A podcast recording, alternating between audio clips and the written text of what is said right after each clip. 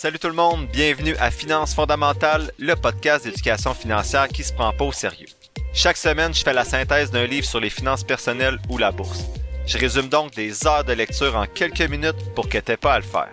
Tout ça dans un vocabulaire accessible avec des exemples réalistes et transparents qui vont te permettre de mieux comprendre le monde financier si tu es débutant dans le domaine ou plutôt de réfléchir à tes stratégies actuelles si tu navigues déjà dans ce domaine-là.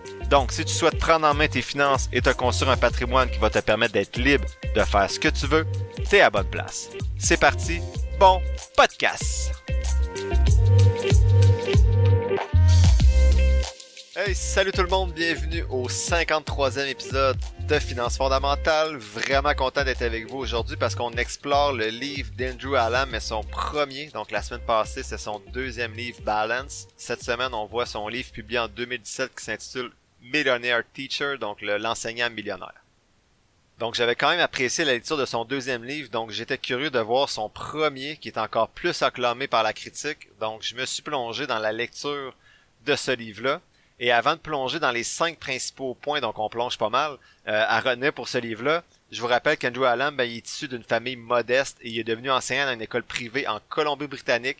Il a été confronté à l'absence de pension de retraite, donc il a dû prendre en main ses finances. Et grâce à une autodiscipline hors pair, il a réussi avec des connaissances financières approfondies. Donc il a lu plus de 400 livres sur les finances personnelles, donc il a un petit peu d'avance sur moi il est devenu millionnaire puis il a réussi à prendre une retraite alors qu'il était relativement jeune, soit à 35 ans. Donc j'ai 34 ans, je pense pas prendre ma retraite l'année prochaine. J'ai peut-être 150 livres de lu jusqu'à maintenant, donc j'ai un petit peu de retard sur notre bon Andrew. Le livre que je vous résume aujourd'hui, Millionaire Teacher, il, est largement, largement recommandé dans le domaine de la finance personnelle. Donc, il nous offre des leçons claires et pratiques, selon les critiques, sur l'investissement intelligent. Et l'auteur nous montre comment, en comment chacun de nous peut devenir prospère quel que soit son salaire. Donc maintenant, on est prêt à explorer ensemble les cinq principaux points à retenir du livre Millionaire Teacher. Le premier élément de synthèse, c'est envie Donc le premier point essentiel de ce livre-là, c'est de ne pas dépenser d'argent pour des choses que tu n'as pas besoin si tu veux bâtir ta richesse plus rapidement ou ton patrimoine. Donc l'auteur dit avoid debt like a disease, donc évite les dettes comme, la peste.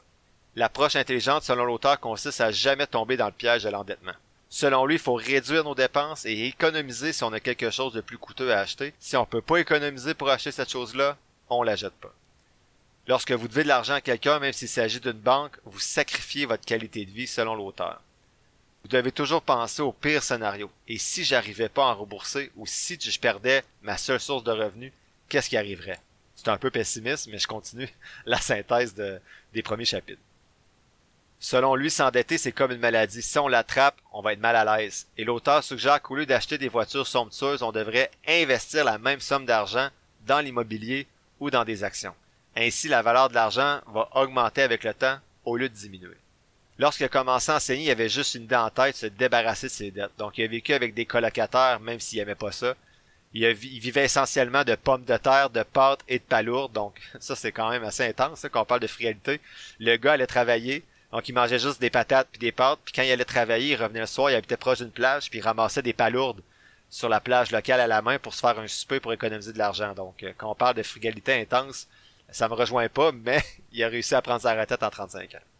Pendant un certain temps, il a même enfourché un vieux vélo pour parcourir 70 miles. Donc, euh, j'ai pas fait la, conversion, mais c'est plus que 70 km assurément, afin de se rendre au travail et d'économiser de l'essence. Donc, euh, il va avoir des bons mollets. Et ses sacrifices ont porté fruit parce qu'il a pu économiser 70% de son salaire et il a remboursé ses prêts étudiants en un an. Ensuite, il a réussi à, commencer à consacrer ses économies aux investissements et six ans plus tard, il a acheté une propriété en bord de mer qu'il a remboursé de manière agressive en très peu de temps. Pendant ce temps-là, ses collègues qui étaient tristes pour lui il y a quelques années, ben, étaient toujours endettés et avaient une maison qui avait de la difficulté à payer.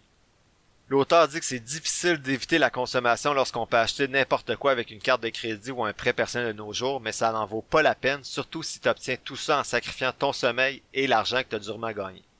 Pour revenir à l'élément de synthèse, l'auteur nous montre l'importance de distinguer nos envies de nos besoins et de développer une approche frugale. Donc, je vous ai traduit librement une citation. Il mentionne Nous avons appris à chercher des solutions externes aux signaux provenant de l'esprit, du cœur ou de l'âme qui indique que quelque chose est en déséquilibre. Nous essayons de satisfaire des besoins essentiellement psychologiques et spirituels par une consommation au niveau physique et matérielle. Donc en cherchant à paraître riche, il y a de nombreuses personnes qui se ruinent. Au final, ils accumulent non pas de la richesse, mais du stress. Donc euh, l'auteur dit par exemple de nos jours, la plupart des gens achètent des voitures en contractant des prêts, même sur plusieurs années. Ils choisissent une voiture en fonction des paiements les plus élevés qu'ils peuvent se permettre sans tenir compte du coût total de la voiture au final. Il y a d'autres personnes qui achètent la maison la plus chère pour laquelle leur banque leur permet de signer un prêt hypothécaire. Selon Andrew Allam, c'est une situation dangereuse parce que s'il y a des problèmes soudains qui émergent comme le chômage, ou une perte d'emploi ou une maladie, ou la hausse des taux d'intérêt comme on vit depuis euh, deux ans, ça peut rapidement mettre certaines personnes à la rue. Une autre citation traduite librement, donc l'auteur dit si vous envisagez d'acheter une maison, doublez le taux d'intérêt et déterminez si vous pouvez encore payer les mensualités. Si c'est le cas, vous pouvez vous le permettre je me rends compte qu'on est nombreux, mais en fait, quand je discute avec les gens, je trouve qu'il y en a plusieurs qui pensent que d'avoir un revenu plus élevé les débarrasserait de leurs problèmes d'argent. Pourtant, il y a des joueurs de basket de la NBA qui gagnent des salaires énormes ou de la NHL, mais il y a 60% d'entre eux qui sont ruinés dans les 5 années qui suivent leur départ à la retraite. Les gagnants de loterie affichent des statistiques aussi déprimantes, donc les gens ont généralement tendance à dépenser davantage à mesure que leur revenu augmente, un phénomène qui est connu selon l'auteur sous le nom de l'inflation du mode de vie, c'est quoi la solution? Ben, pour devenir vraiment riche, il faut vivre comme les riches. Comme on a vu dans certains livres avant, l'auteur ramène également, il dit que la plupart des millionnaires achètent pas des choses tape à l'œil. Donc, selon le chercheur qu'on a déjà lu avant, Thomas Stanley, donc cité dans le livre d'aujourd'hui, la voiture moyenne d'un millionnaire coûte que 31 368 dollars. Et contrairement à ce que la plupart d'entre nous supposent, le millionnaire moyen roule pas en Ferrari ou en Lamborghini. Donc, il dit que la plupart des millionnaires conduisent une Toyota et dans le livre de Thomas Stanley, il ajoute que la destruction d'un grand nombre de ces mythes à la culture populaire est essentielle si on veut que les gens comprennent que ceux qu'on identifie comme les riches vivent pas comme on le pense. Donc j'invite à écouter l'épisode 37 si vous êtes intéressé par euh, le livre de Thomas Stanley, Le millionnaire d'à côté.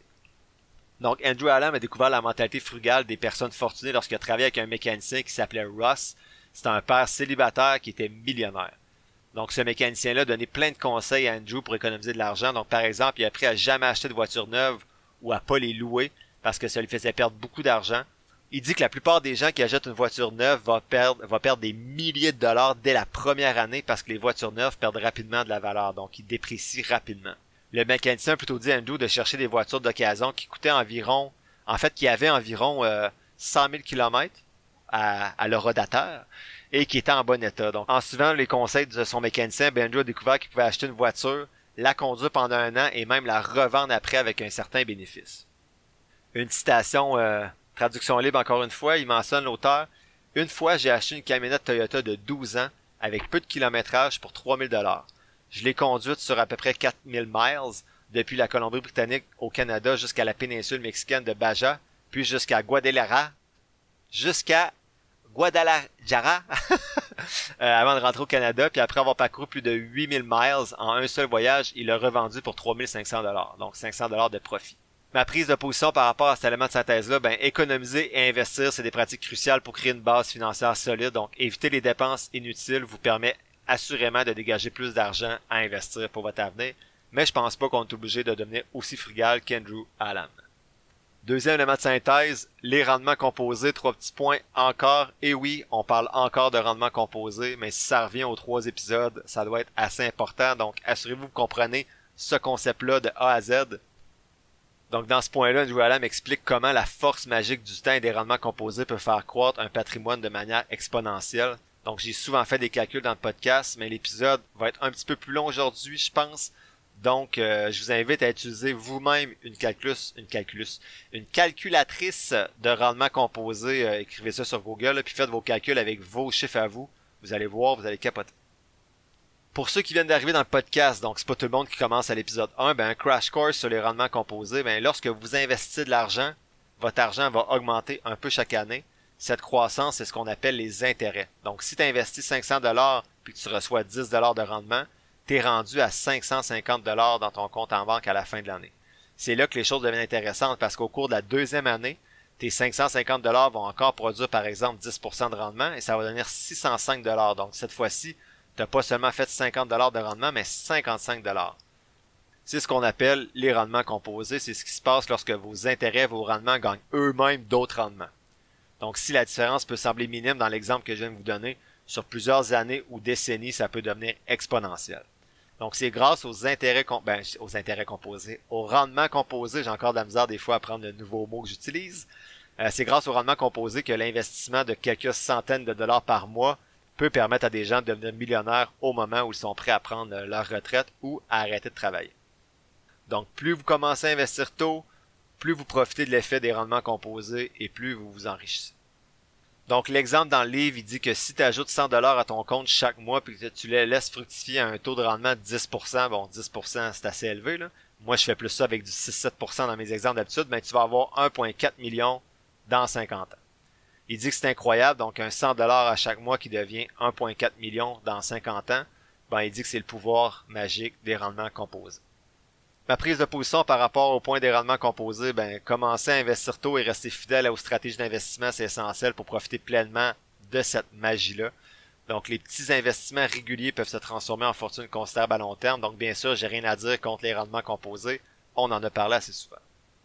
Le troisième élément de synthèse aborde les fonds indiciels, donc c'est le troisième point clé du livre. Euh, Andrew Allen démontre dans ce chapitre-là, ben en fait dans ces chapitres-là qui traitent des fonds indiciels, pourquoi ces fonds-là souvent sont souvent un meilleur choix euh, à long terme.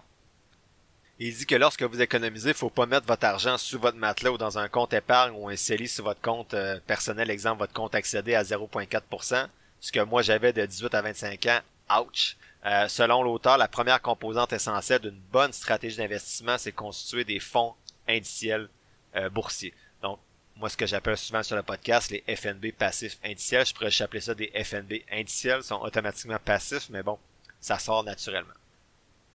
When you need mealtime inspiration, it's worth shopping Kroger, where you'll find over 30,000 mouth-watering choices that excite your inner foodie. And no matter what tasty choice you make, you'll enjoy our everyday low prices, plus extra ways to save, like digital coupons worth over $600 each week. You can also save up to $1 off per gallon at the pump with fuel points. More savings and more inspiring flavors make shopping Kroger worth it every time. Kroger, fresh for everyone. Fuel restrictions apply. Pourquoi acheter des actions? Ben, selon l'auteur, parce que le marché boursier a tendance à croître et que convertir votre argent en actions peut réellement accroître votre patrimoine. Selon l'auteur, les gens ordinaires investissent dans le marché boursier de deux façons principales, soit dans des fonds communs de placement souvent gérés de façon un peu plus active ou dans des fonds indiciels. Un fonds commun de placement, mais c'est un ensemble d'actions et lorsqu'on dit gérer activement, ce que l'auteur veut dire, c'est qu'il y a un expert souvent dans ce fonds-là qui va essayer de sélectionner des actions pour battre justement les indices boursiers. Donc en théorie, les fonds communs de placement semblent être une bonne idée parce qu'on a un expert qui fait le travail pour nous. Cependant, la réalité, vous le savez avec le podcast, est bien différente et l'auteur aborde ces points-là un petit peu plus loin dans le livre, on va y revenir. Il présente ensuite les fonds indiciels, donc qui sont également une collection d'actions, un ensemble d'actions, mais dans ce cas-là, il n'y a personne qui essaie de choisir les meilleures actions. Donc au contraire, le fonds indiciel va suivre, va investir de manière égale dans chaque action du marché selon leur pondération euh, personnel, individuel. Donc, par exemple, le SP500, c'est une liste des 500 plus grandes entreprises aux États-Unis. Si tu investis dans le fonds indiciel SP500, ça signifie que, que tu possèdes en fait une infime partie de toutes les 500 entreprises de cet indice. Andrew Allen nous questionne pourquoi les fonds indiciels sont-ils meilleurs que les fonds de commun de placement? Ben manifestement, c'est un grand fan des fonds indiciels l'auteur, mais pourquoi? Donc il dit que d'abord, les marchés progressent avec le temps. Donc bien sûr, le marché boursier peut connaître des hauts et des bas qui nous font peur à court terme, mais il a toujours connu une croissance très fiable à long terme.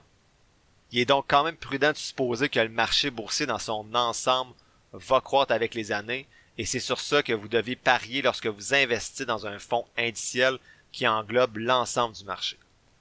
En revanche, l'auteur dit que c'est risqué de deviner quelles actions individuelles vont croître parce qu'il y a des entreprises qui, qui ont apparu dans le passé indestructibles qui ont fait faillite. Donc, il suffit de penser, il nomme notamment les entreprises Kodak ou Blockbuster. Une citation traduite librement, donc l'auteur dit Nous savons que les marchés boursiers peuvent fluctuer de façon spectaculaire. Ils peuvent même évoluer en dents pendant de nombreuses années. Mais au cours des 90 dernières années, le marché boursier américain a généré des rendements supérieurs à 9% par année. Ça inclut les cracks boursiers de 1929, de 73, de 87 et de 2008-2009.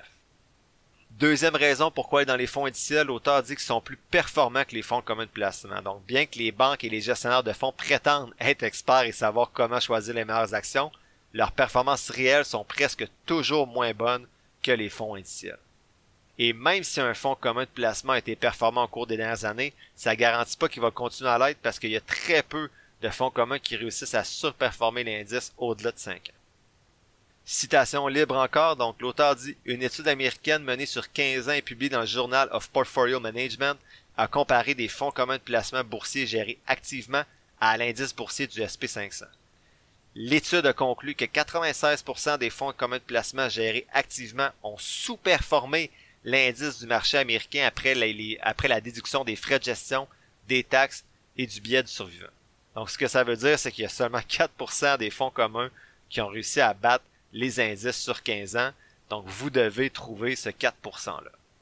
Troisième raison pourquoi investir dans les fonds indiciels, l'auteur dit que ces fonds-là ont des frais bien inférieurs à ceux des fonds communs de placement. Donc, un fonds indiciel va coûter généralement moins de 0.5% de frais et même 0.008, on l'a vu des fois, alors que les fonds communs de placement coûtent souvent plus de 2% de frais de gestion. Ces frais-là sont minimes sur le papier, mais lorsque vous faites le calcul, l'auteur dit que vous allez rester bouche bée, et moi j'ajouterais vous allez peut-être même être en crise. pourquoi les fonds communs ont plus de frais de gestion, mais ont besoin de ces frais plus élevés-là pour couvrir leurs dépenses supplémentaires, notamment le salaire des, banquiers ou des experts, les coûts de négociation de commission et de vente des, des actions aussi. Mais la plupart des soi-disant gourous de la finance, selon l'auteur, vont pas nous suggérer des fonds indiciels parce qu'ils reçoivent pas de commission pour ça. Dans les épisodes des abonnés, je partage à un certain moment une histoire qui m'a enragé. Ça, c'est pas dans un des épisodes passés, ça risque d'être dans un des épisodes futurs, mais avec une collègue qui était investi dans, dans un fonds commun de placement depuis 10-15 euh, ans avec des rendements terribles. Et lorsqu'elle a questionné son conseiller financier après avoir écouté certains de mes épisodes, si c'était possible d'avoir des FNB passifs indiciels, le, le conseiller a dit oui, c'est disponible. Donc au lieu de payer 2,8% de frais, ben tu vas payer 8,75% de frais. Encore là, c'est déjà mieux. Mais le, FNB passif indiciel, si elle le prenait elle-même, ben il serait à 0.08 au lieu de 0.75. Donc euh, vous voyez, posez les questions et dirigez-vous vers les FNB passifs indiciels. Enfin, l'auteur termine en disant que même l'investisseur le plus riche du monde, Warren Buffett, fait utiliser des fonds indiciels à sa propre famille, puis il veut même léguer euh, ses avoirs ensuite pour qu'ils soient investis dans ce type de fonds-là. L'auteur dit qu'en est-il lorsque Buffett lui-même ne fait confiance à personne pour sélectionner des actions avec plus de succès qu'un simple fonds indiciel? Donc en bref, les fonds indiciels sont largement gagnants à long terme, contrairement à ce que pensent la plupart des gens. Et j'ajouterais ma prise de position personnelle, soyez toujours prudent, parce que les gens qui vous disent que les fonds indiciels, c'est peut-être pas la bonne stratégie, essayez de voir qu'est-ce qu'ils ont, qu'est-ce derrière la tête. Souvent, ils vont essayer de vous vendre une formation ou vous vendre euh, X, Y, mais faites vos recherches dans les livres que je vous partage, vous allez voir, c'est toujours statistiquement, et pas subjectivement, mais objectivement, donc avec des statistiques à l'appui, c'est toujours la meilleure stratégie.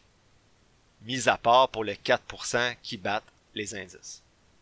Quatrième élément de synthèse aujourd'hui, discipline, s'il vous plaît. Donc, le quatrième point essentiel du livre traite de la prudence face à la frénésie du marché boursier. Allen nous met en garde contre les réactions impulsives qui sont basées sur la peur ou la cupidité et nous rappelle l'importance d'une approche disciplinée en investissement. L'auteur dit que la plupart des investisseurs maîtrisent pas leur peur et leur avidité. Ils ont peur lorsque le marché boursier baisse et commencent alors à vendre leurs actions, et ils deviennent avides et cupides lorsque le marché boursier monte et commencent alors à acheter des actions qui sont plus coûteuses que celles qu'ils ont vendues il y a quelques mois. C'est pas ainsi que fonctionnent les investisseurs intelligents comme les appelait Benjamin Graham. La meilleure approche consiste à acheter quand les autres vendent et à vendre quand les autres achètent. Bien entendu, il faut toujours faire preuve de bon sens. Dans l'ensemble, il s'agit d'une règle assez simple à comprendre, mais difficile à appliquer. Donc lorsque le marché est chaud, entre guillemets, la demande d'actions est également élevée. Donc par conséquent, les actions deviennent plus chères et lorsque le marché est à la baisse, ben, la demande va diminuer et les actions deviennent alors moins chères. La différence entre un investisseur moyen et un investisseur intelligent, c'est que l'investisseur intelligent va pas essayer d'anticiper le marché, il va pas réagir au graphique boursier, il va rester patient, il va penser à long terme en restant investi. À l'inverse, les investisseurs inexpérimentés vont chercher des rendements immédiats ils veulent des rendements élevés rapidement. Dès qu'ils voient leur cours des actions chuter, ils vont perdre leur sang-froid et commencer à vendre leurs actions. Ça peut sembler anodin, mais c'est ces petites décisions-là qui vont faire une énorme différence dans vos rendements sur une longue période de temps. Il y a toujours des bulles également qui vont se former dans l'histoire du marché boursier. Lorsque les prix des actions augmentent sans raison et qu'il y a une forte demande, ben les gens finissent par payer plus cher pour les mêmes actions. C'est pourquoi il est préférable d'acheter des actions lorsqu'elles sont bon marché, lorsque la plupart des gens les vendent.